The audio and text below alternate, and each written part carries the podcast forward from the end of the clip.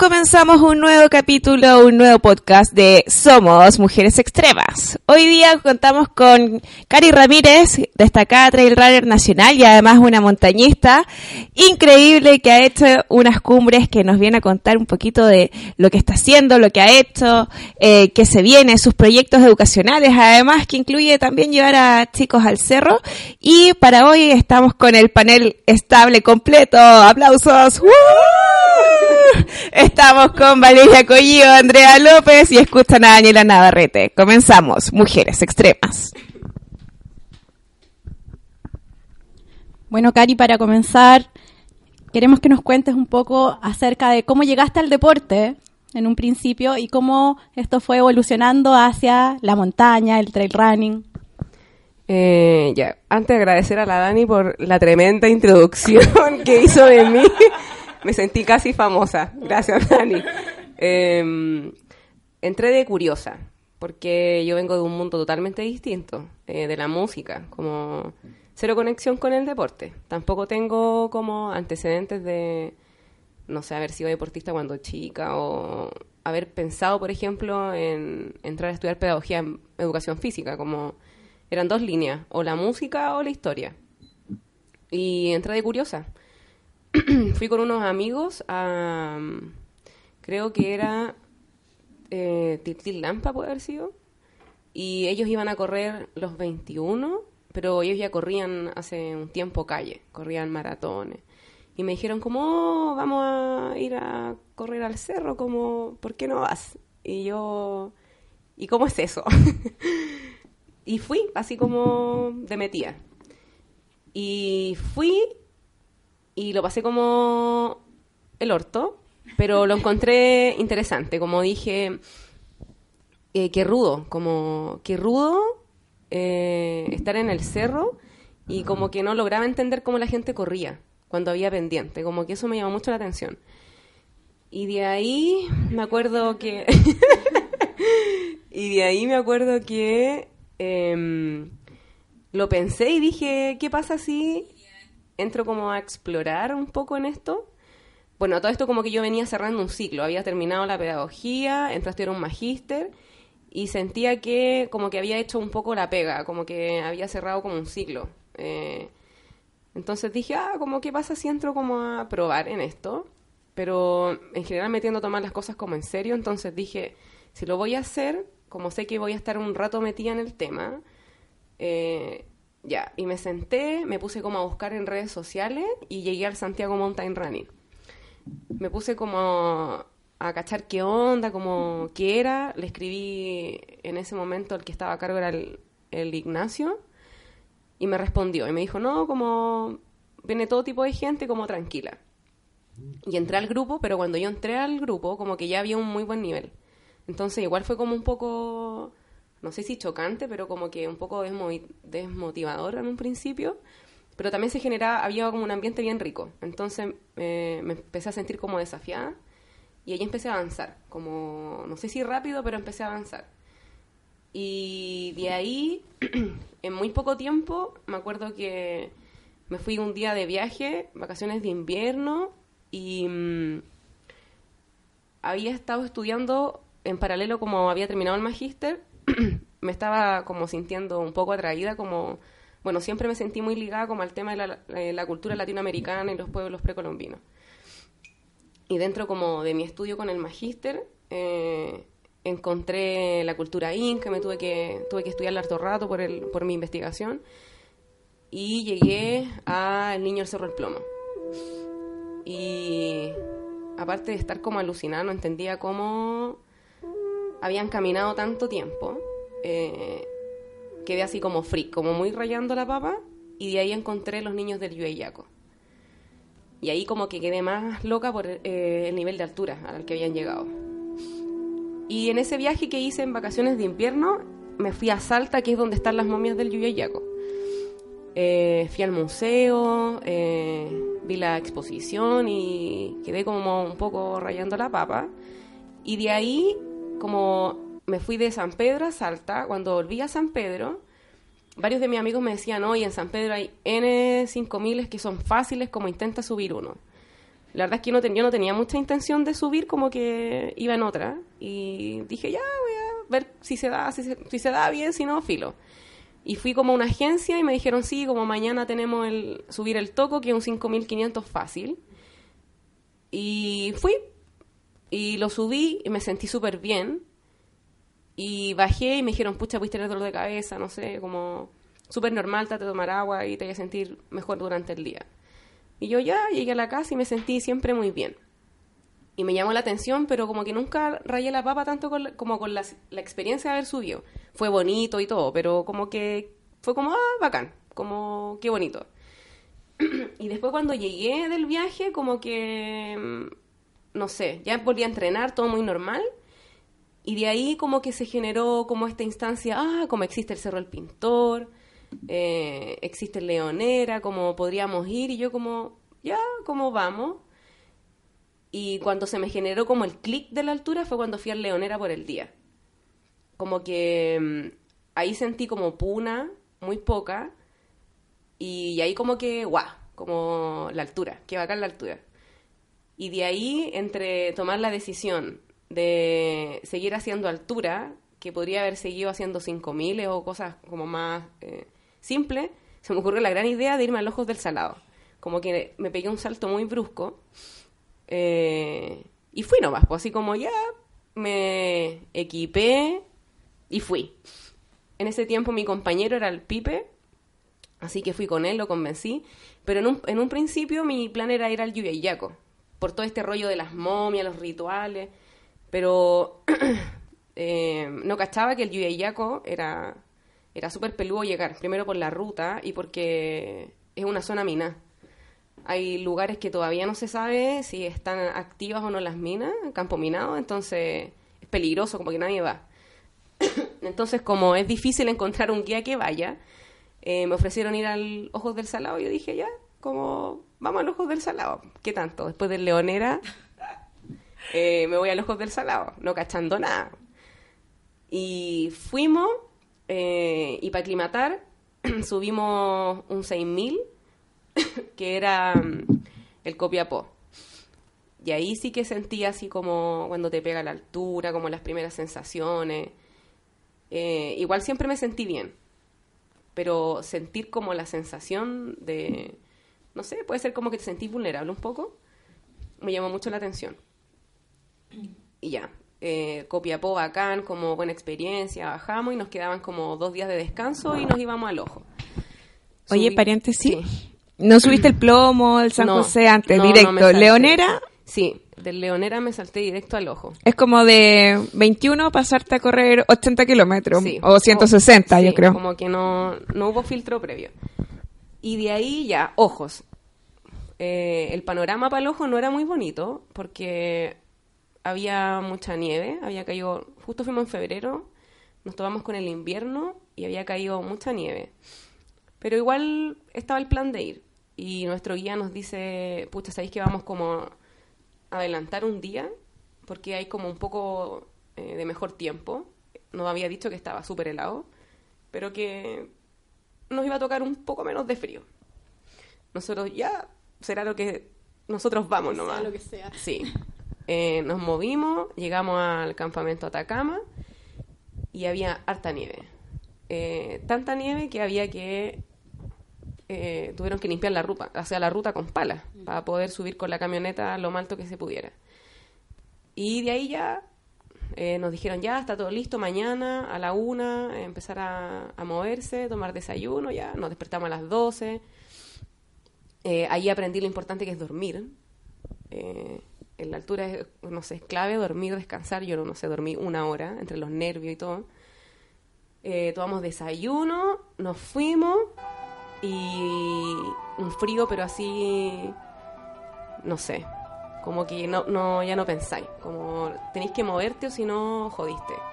Empezamos a subir, eh, todo bien, 5008 bien, como buenas sensaciones. 5009 y nos encontramos con un grupo que venía bajando porque uno de los chicos había harto viento. Se les voló el guante, el mitón, sin mitón ni una opción de que subáis, tenéis que devolverte. Se devolvió, Eh, después empezamos, ya empezamos a subir y la gente se devolvía. eh, entonces como que no es muy alentador subir en, una situación así. Empezamos a subir, a subir, empezó a amanecer y mm, puta, ya el frío era como, no sé, no sé cómo describir el frío, pero eh, te sentís tan vulnerable que es como, ¿qué hago? como me muevo, como, tomo agua, como que no sabéis cómo procesar.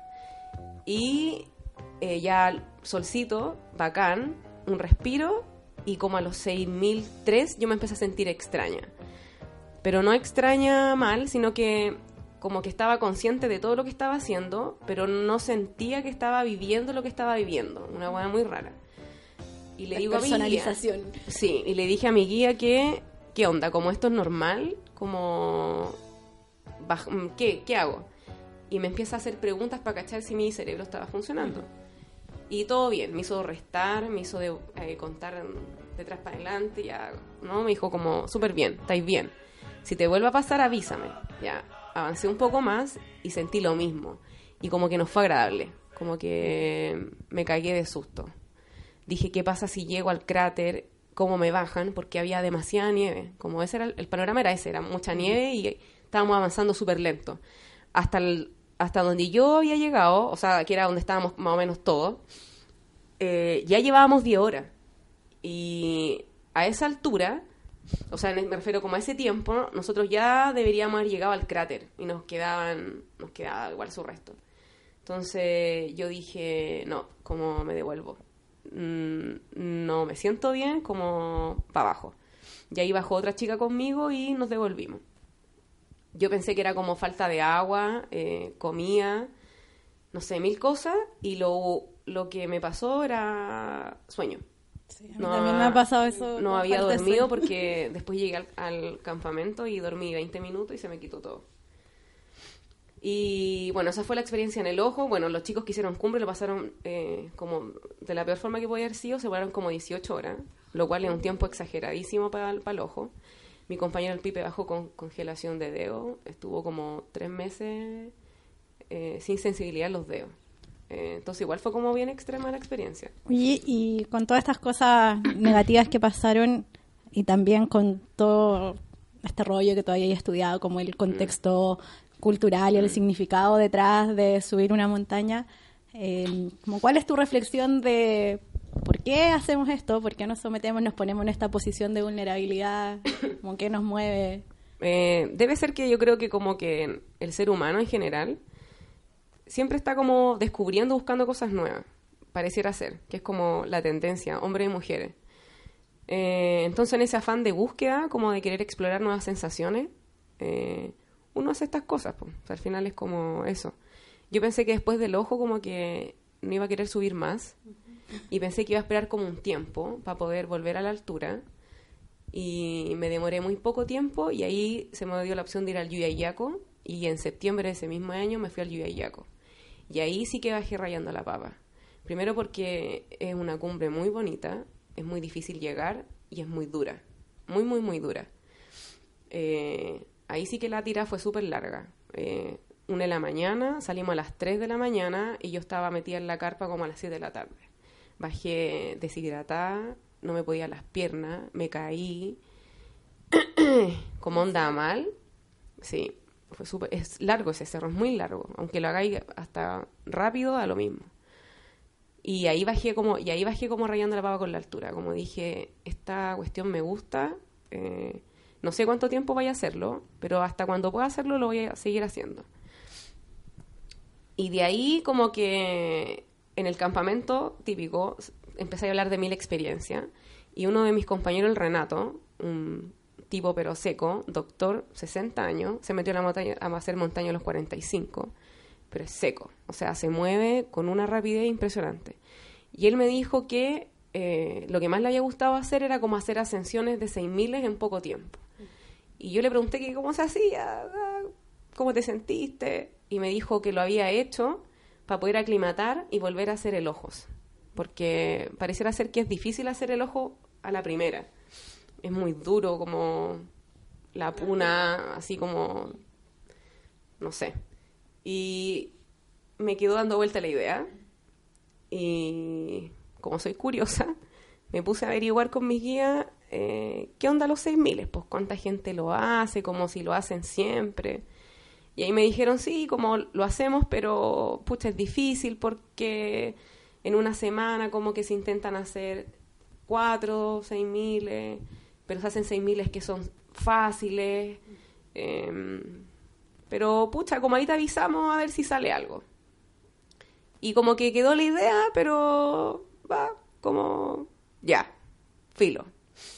Y de ahí en diciembre se me dio la posibilidad de ir al plomo, pero a una expedición inclusiva, que era como subir un chico en silla. Y, ah, dije como, qué buena, me anoto. Y como a la semana me escribe Mario y me dice, tengo una expedición que son seis seis miles en, no sé, dos, 14 días. Y yo dije, guau. Y me dijo, te voy a mandar la lista de seis miles que hay. Y me mandó la lista de seis miles. Y, puta, yo no cachaba mucho. Pero era como interesante porque habían dos que yo sabía que eran difíciles. Y los otros eran como fáciles. Así que dije, ya mándame, con- a- confírmame la fecha. Y como que todo coincidió. La expedición del, eh, inclusive el plomo que me sirvió para aclimatar un poco. Y de ahí me bajé del plomo, llegué a, llegué a Santiago a mi casa y el otro día tomé el avión y me fui directo a la altura. Y pucha, haber, estado en el, en el plomo, no hicimos cumbre, eh, me sirvió un poco. Y porque estar en federación, no sé, pues 4002, a los 4002 que hay en el norte, donde la humedad es cero, igual es bien distinto. Eh, y de ahí ya como el itinerario, pues. Mario, lo bacán que tiene como guía es que no es cuadrado. Me refiero que él no te va a sacar a las 3 de la mañana eh, si en el fondo sabe que tú te mueves rápido. ¿Cachai? Como para qué te va a exponer al frío, a dormir menos horas. Como que es súper inteligente el tipo. Y ahí empezamos a, me dijo, ya, como te voy a buscar, eh, primer día, 4002, llegaba, llegué al campamento el día, no sé, el lunes, y me dijo, ya, mañana vamos a subir al San Francisco, 6000, 100, me dijo. Eh, Súper fácil. Y yo como, ya, voy a ver cómo me siento. y pucha, sí, se me hizo fácil igual. Subimos, mi compañero de expedición éramos dos nomás. Eh, seco, había hecho dos veces Everest, eh, venía a hacer Seven to Summit como un tipo con mucha experiencia. Eh, dale. Un paréntesis. Ya que estaba ahí con este compañero que tenía más experiencia, como que tú estabas ahí tirándote de una todo esto, eh, hubo como un proceso de, de resignificarte como alguien que puede hacer estas montañas, como cómo fue ese proceso como de pasar a eh, de que nunca lo había hecho a que ahora estaba ya haciendo con este loco que había subido el Everest dos veces, eh, todos estos seis miles así en tan pocos días. Lo que pasa es que en el momento mismo, eh, como que nunca fui consciente de lo que hacía. No sé si me explico. O sea, sabía que iba a subir eh, montañas de 6000, pero no, pero nunca le tomé el peso. Yo le tomé el peso real cuando bajé y caché que estaba enferma. Ahí le tomé el peso de lo que había hecho. Pero en ese momento era como, quiero subirlo, quiero saber cómo me siento y, y como eso, como me gusta la altura. Ese era como el rollo.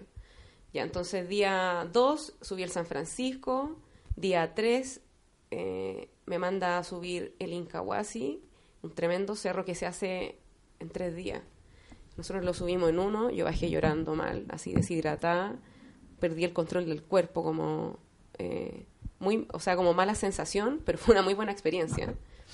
Y después me dice, ya, como se supone que después del Incahuasi vamos a descansar. Y yo como ya, bacán, mañana descansamos. Y nos dice, ah, mañana hay ventana de buen, o sea, hay como buen clima, así que mañana vamos a ir a el ermitaño, así que vayan a descansar. Y yo como, es broma. Y me dijo, no, sí, mañana vamos a ir. Y yo como en mi cabeza no lo podía, no, no, no lo entendía. Así que, pucha, traté de descansar lo que pude, como dándome ánimo mentalmente más que nada. Y, tercer, y, al, y al tercer día, o sea, cuarto día, eh, el otro 6000 y de ahí nos dio un día de descanso. Eh, nos fuimos al ojo, hice el ojo, era como, ah, qué bacán, como lo logré hacer. eh, y después descansamos otro día más y ahí venía, me, o sea, me habían metido como susto un poco, me dijeron como, el ojo es difícil, pero en verdad el más difícil es el que vamos a hacer ahora, que tiene menos altura que el Tres Cruces Sur. Y yo como, ¿y ahí qué tan difícil es? Y me decían, pucha, como que es mucha cabeza, como la última parte es muy, muy mental, como te voy a encontrar con puras falsas cumbres, súper helado, y yo así como, más helado que el ojo, como no lo puedo creer, así como, ¿qué onda?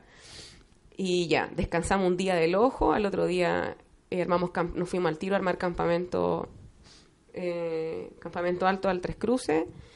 Eh, también una experiencia nueva porque nunca había dormido a tanta altura. Dormimos a 5009. Eh, dormí, o sea, no dormí, descansé. eh, y fue chora igual la experiencia. Y de ahí al otro día subimos, eh, también hice cumbre, después bajé, pero ese día me acuerdo que no comí tan bien y me llamó la atención, como que puse ojo. Y ahí tenía, me podía haber hecho otros 6.000 más, pero el Mario me preguntó cómo me sentía. Me dijo, ¿cómo estáis? Y yo como, estoy bien, sé que le puedo meter más al cuerpo, pero como que me preocupa que no haya comido hoy día bien. Como que me tenía un poco friqueada esa situación. Así que mm, opté como por no hacer el otro, que era el Bigüeña, que era como un 6.000 fácil, 6.000, no sé, 6.100, 120. Y opté por descansar. Así que ahí terminó la expedición de 6.000. Cari, eh, yo leí tu, tu aventura eh, y en esa parte que, que, que tú contáis que bajaste llorando, ¿Mm? eh, yo decía así, pucha, tú en una carrera sabéis que tenéis que llegar a la meta y, y llegáis igual. Pero ¿cómo lo hacís en el caso de que bajáis llorando y decís como que, como que sentís que no podéis más y al final igual te levantáis después y, y vais de nuevo. Co- ¿De, de dónde, de dónde sacáis el, fuerza? Porque, o sea, sé que es, es cabeza igual, pero, pero pucha, bajar, bajar mal y saber que al otro día te tenéis que levantar para ir otra vez, igual es, fuerte un poco. O sea, yo creo, no sé, nunca corrí una carrera larga, no tengo idea cómo funciona la cabeza ni el cuerpo. Pero por lo menos en la altura, como que es supervivencia. O sea, yo no me puedo quedar a los 6004 descansando porque ya estaba corriendo viento. Entonces, o me quedo aquí o muero de hipotermia. Como tengo que bajar, pues, como tampoco puedo quedarme tirada porque eso implica que alguien me vaya a buscar. Esfuerzo físico, como no, no cabe, esa opción no cabe. Tenéis que bajar nomás y ya. Chao. Yo creo que supervivencia en el fondo. Tenéis que bajar nomás. Y habíais contado que, que quedaste un poco enferma después de todo esto. Ah, bueno, como respondiendo a la pregunta que tú me habías hecho, como el proceso de reflexión, y como que yo no tomé conciencia de lo que había hecho hasta cuando caché que me sentía cansada. Bueno, después que bajé del, del, del Tres Cruz y como que decidí darle como fin al- a la expedición, estuve dos días en, en Calama descansando y me habían llamado la atención dos cosas, que eh, estuve dos, dos días en el hotel, literalmente echada, eh, donde lo único que hacía era como levantarme para ir al baño y estaba comiendo muy poco, como que no tenía energía. Pero en ese momento yo pensaba que era normal, como, sí, igual como que fue exigente lo que hice, eh, entonces es como normal. Después llegué a Santiago y el otro día tuve la gran idea de irme al plomo por el día. Siempre había querido subir al plomo, pero nunca lo quise hacer modo montaña. Como que dije, el día que vaya al plomo que lo quiero hacer modo trail. Entonces dije, esta es la mía porque vengo con los glóbulos rojos, pero así a más no poder. Voy al plomo por el día. Y justo coincidió que iba René. Nacionalidad propia Claro. de nosotros. No Iba René Marcos y dije, ya voy. La parte que los chicos habían estado aclimatando, entonces dije, vamos. Pucha, fui, claro, pues iba súper aclimatada, como me sentí siempre bien. Hicimos cumbre, me devolví, venía cansada, claro, muscularmente, porque estuve, no sé, tres semanas, o sea, sí, como tres semanas en la altura, pero no haciendo actividad física, eh, trail, acondicionamiento, lo que sea. Estaba montaña. Yo sabía que iba a perder como masa muscular. Y, mm, y después la, ya hice plomo, listo, y en la semana, de es- esa semana, me sentía cansada, pero yo lo encontraba normal. Entonces dije, da lo mismo, estoy de vacaciones, chao. Después esa semana me acuerdo que me fui, no sé, no, tengo como alterar, pero no sé si me fui a hacer otro cerro con René y Marco, que era pero así un cerro enfermo, eh, Nevado de Los Ángeles, 40 kilómetros, 3.200 de nivel, el- no había sendero en la parte más terrible y venía un poco quemada, estaba así como cansada. Y después me acuerdo que me fui con la Dafne y con la Pato, de nuevo al plomo, y yo me acuerdo que le decía a la Dafne, se me acabó la comida. ¿Cómo se me acaba la comida cuando estaba en, me quedaba subir a la cumbre, estaba en Agostini, y yo me había comido casi todo. Me quedaban como dos cosas. Y le decía a la Dafne, "Mm, no me, no, no me da la comida como para subir, bajar y devolverme. Y la DAF tenía frío, así, oh, estaba muerta de frío. Y le dije, ¿sabéis qué, DAF? Como sube, yo te voy a seguir. La DAF subió, yo empecé a subir, pero me sentía muy lenta. Dije, "Mm, tengo dos opciones. Le doy, le meto, pero me preocupaba la comida. Ya dije, mejor me devuelvo. Sí, en el fondo ya hice la cumbre, como acompañé a las niñas y chao. Me devolví me comí todo lo que llevaba, que era mucho, y como que ahí dije, qué raro, como algo me pasa. Ya. Y en ese momento, entre la, en la transición en que bajé de los 6.000, yo bueno, le conté al Moisés, estaba pero así feliz de lo que había hecho, pero el Moisés ya sabía lo que me podía pasar, porque cuando yo le conté mi proyecto, me dijo, mira, hazlo, pero asume que el costo de eso va a ser grande a nivel físico, como pero yo nunca tomé conciencia de lo que iba a hacer, me dijo, es probable que te pase la cuenta. Cuando vuelvas, hazte un chequeo médico. Y yo qué fue lo que hice? No me hice el chequeo médico al tiro. Entonces esperé, esperé, esperé. Y te fuiste a subir otras montañas. Claro, entonces cuando... y cuando me dice... Cari me dijo, ¿sabéis que como yo no te puedo mandar plan hasta que no me mandís como los exámenes? Y yo le dije, ya. Me fui a hacerle el examen, lo chequeé a un médico, me mandó donde un deportólogo. Sí, para que no se Eh, asustara con los niveles que iban a salir. Claro, fui donde el deportólogo, seco, y me dice, me dijo, ya comadre, como tienes anemia, eh, no es una anemia piola, pero me dijo, si no te tratas ahora, de aquí a junio, no tengo cómo levantarte la cama. Y yo así como, wow.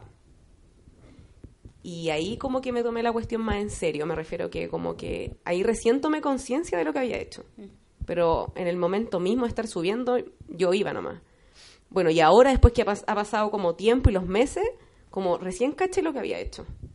Así que igual cuático. Pero fue una buena experiencia, en el fondo como que me aprendí un montón. Sí, yo creo que, que es importante también contar esto, pues como de sí es bacán y como que uno se siente bacán del logro, pero que también están estos contras que, claro, tal vez si uno tiene más conocimiento de antes, puede prevenirlo, otras veces pasan nomás las cuestiones y, y hay que ver cómo reparar también. Claro, en el fondo siento que en el momento que ya es como que supe el diagnóstico y todo, ya como que yo dije, ya esta cuestión tiene solución, tengo que ser súper ordenada con el tema del tratamiento, los medicamentos, eh, con la alimentación, la alimentación fue, pero así tuve que cambiar toda mi, casi toda mi alimentación.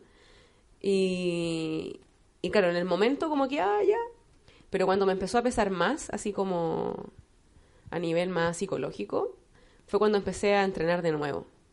Eh, porque es heavy como de repente uno oculta cosas que eh, son evidentes, pero con este afán como de querer seguir.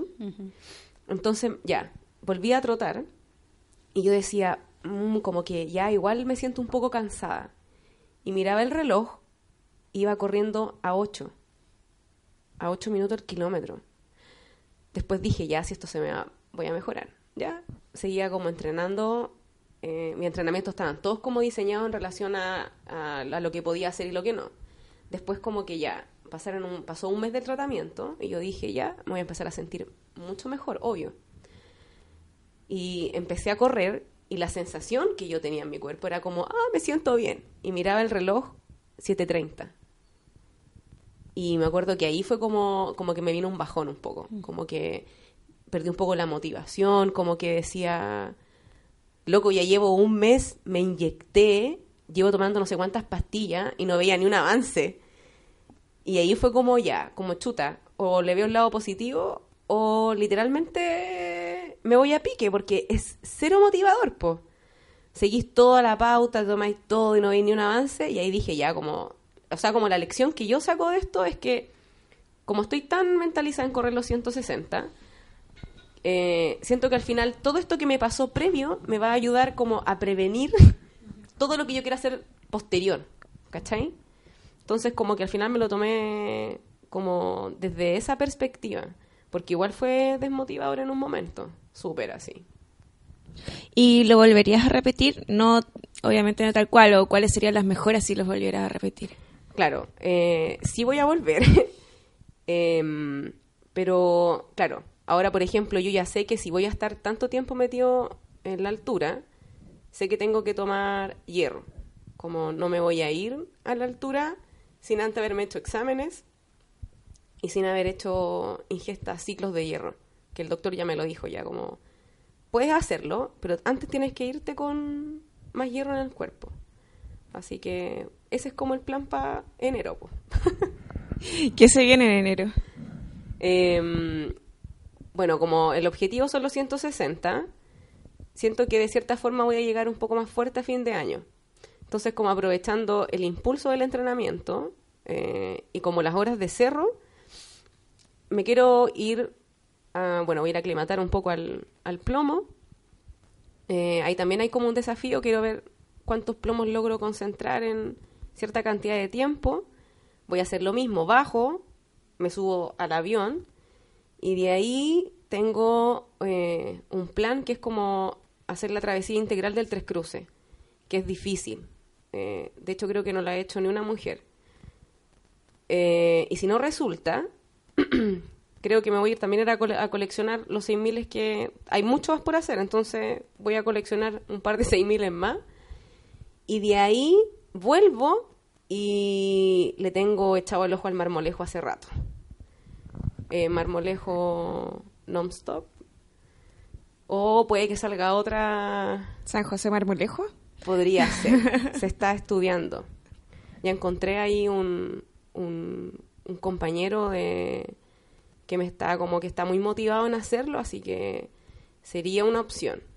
Pero sí, como que se viene a harta altura. No lo no desecho la altura por ahora.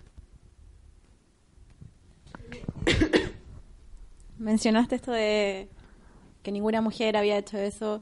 Eh, yo creo que pasa harto en montaña acá en Chile. Son pocas las mujeres que, que hacen alta montaña.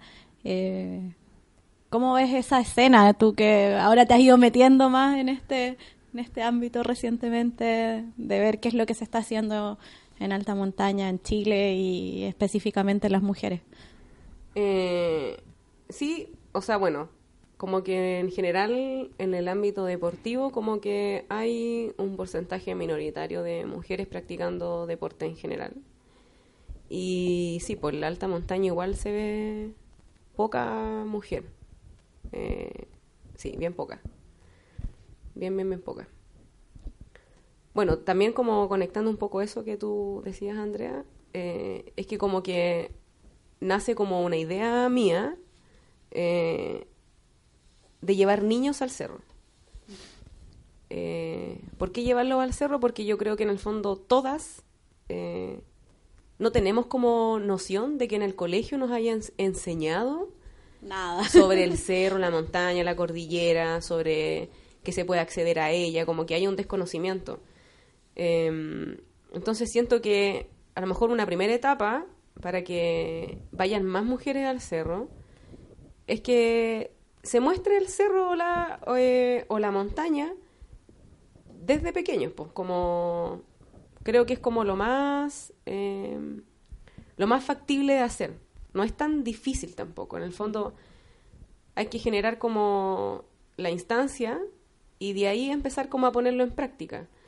Eh, no sé, yo creo que a muchas, o sea, yo creo que más de una vez sus familias les deben haber dicho como, hoy no vayas a hacerlo, que es peligroso. Pero en el fondo como la idea de peligro que existe en la calle, eh, existe en muchas partes, pues, pero esa idea como extrema de que ir al cerro es muy peligroso, también tiene que ver como con el desconocimiento. Pues. Oye, y ya que has podido ver en algunas ocasiones a, los chicos, adolescentes desplegándose ahí en el cerro, preguntábamos el otro día también a la Katy Cañete, que también está llevando a otros chicos, pero más pequeños, alrededor de cinco años, y nos decía que, que veía que tenían habilidades que íbamos perdiendo cuando adultos. ¿Cómo ves tú a los adolescentes? Como ¿Cuáles son eh, sus formas de acercarse al cerro que has visto en ellos? Ah, ya. Em, bueno, lo que más llama la atención es que de repente uno proyecta como el miedo como adulto y resulta que los niños como que no muestran temor ni miedo. De hecho, como por lo menos mi experiencia con los niños que yo llevo es que son como curiosos pero como manteniendo el, el, resguardo. O sea, como si uno les dice no te salgas de acá, como mantén, ellos lo hacen. Eh, pero lo que más me llama la atención, eh, en los adolescentes por lo menos, o los niños con los que yo trabajo, es como el trabajo en equipo, el compañerismo. Como que se preguntan cómo van, o me dicen, señorita, como que él tiene sed, o él quiere descansar. Como que es demasiado choro que se dé esa dinámica. Uh -huh y que si uno, por ejemplo, la lleva de repente a cómo sea la dinámica en el cerro en los adultos, como que de cierta forma pudiese yo decir, en base a mi experiencia, que los adultos igual somos medio eh, egoístas eh, a la hora de ir al cerro, como que vamos, como no preguntamos si te sentís bien o no, o, si te falta algo o no, como que uno da por hecho muchas cosas y uno literalmente se va. Y bueno, ahora con los niños eh, he aprendido de que hay cosas que nosotros como adultos perdemos. Eh, no sé por qué, el entorno, eh, no tengo idea. Y los niños lo tienen como... Ellos vienen con el compañerismo, la solidaridad, la curiosidad, el explorar, el observar. Y uno lo va perdiendo nomás, po. Como, por ejemplo, yo el otro día los llevé al San Cristóbal. Yo creo que todos pasamos metidos en el San Cristóbal. Y ellos me mostraron cosas que yo nunca me había dado cuenta, pues. Entonces ahí te das cuenta como... Chuta, así como, ¿qué onda? Oye, ¿y la motivación de llevar a los chicos del colegio al cerro nace en el, en el entorno educativo, pero con qué fin? Eh, en el fondo responde a lo que comentaba recién. Yo me metí al cerro sabiendo nada del cerro, sigo sin saber nada, sé muy poco. Y es curioso, pues, porque tenía una tremenda cordillera. Eh, yo decía, ¿cómo no hay, no sé, una asignatura? Eh, ¿Cómo no hay talleres? ¿Cómo no hay algo en donde te muestren el cerro, la montaña? Como que a mí, hasta el día de hoy, me sigue llamando mucho la atención. Hay un desconocimiento total y absoluto, o sea, como del cerro. Pero el currículo eh, educativo chileno sí lo tiene, está incorporado, solamente que no, no se aplica. Entonces, lo, en educación física hay una, una, una unidad de, al aire libre en, en todos los, los, años, pero el tema es que no, no se aplica. No se aplica. El, es que, bueno, al final es como un efecto bola de nieve, porque en el fondo si está y no se aplica, es porque a lo mejor ese profe que tiene la intención tampoco va a llevarlo porque tampoco se lo mostraron. Y al final como que se repite el ciclo y se repite el ciclo. Oye, Cari, pucha, te quiero hacer un montón de preguntas, pero nos queda poco tiempo, así que quiero cerrar con que nos cuentes con todos estos aprendizajes de la montaña, de los niños, eh, la experiencia que has tenido en los distintos grupos con los que has estado, entrenadores. Eh, ¿Cómo armas tu plan y estrategia para este desafío que son las 100 millas. Ah, como, ¿cuál es el plan? Sí, tomando todos estos aprendizajes, ¿cuál sería la filosofía con la que vas a enfrentar esta carrera? El plan es como de menos a más, literalmente, como el entrenamiento es de menos a más, la carrera de menos a más, y como eso, eso es como el gran aprendizaje, de menos a más. Esperemos resulte. Sí, creo que, que, es la disposición correcta para una distancia tan larga. No, es que ya hicieron todas las preguntas. Nada, darte las gracias por, por haber compartido esto con nosotras. Eh, creo que la aventura que te mandaste con la con las seis miles eh, la encontré increíble, increíble. De hecho, ni siquiera sé si, no sé si lo haría. No, la verdad es que no.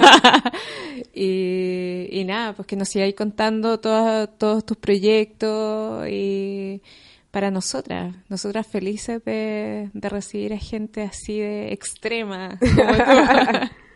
Gracias por lo de extrema. Bueno, Cari, me suma a, la, a los agradecimientos, desearte el mayor de los éxitos en la, en la Endurance, que seguramente de menos a más vas a lograr tu objetivo, que me imagino llegar a la meta y san y salva, que es lo más importante, porque va a ser bastante arriesgada, yo creo, esta edición. Y por supuesto, en todos los proyectos que vienen, el mayor de los éxitos, seguridad ante todo, que ya lo sabe. Y nada, pues, esto fue Mujeres Extremas. Gracias.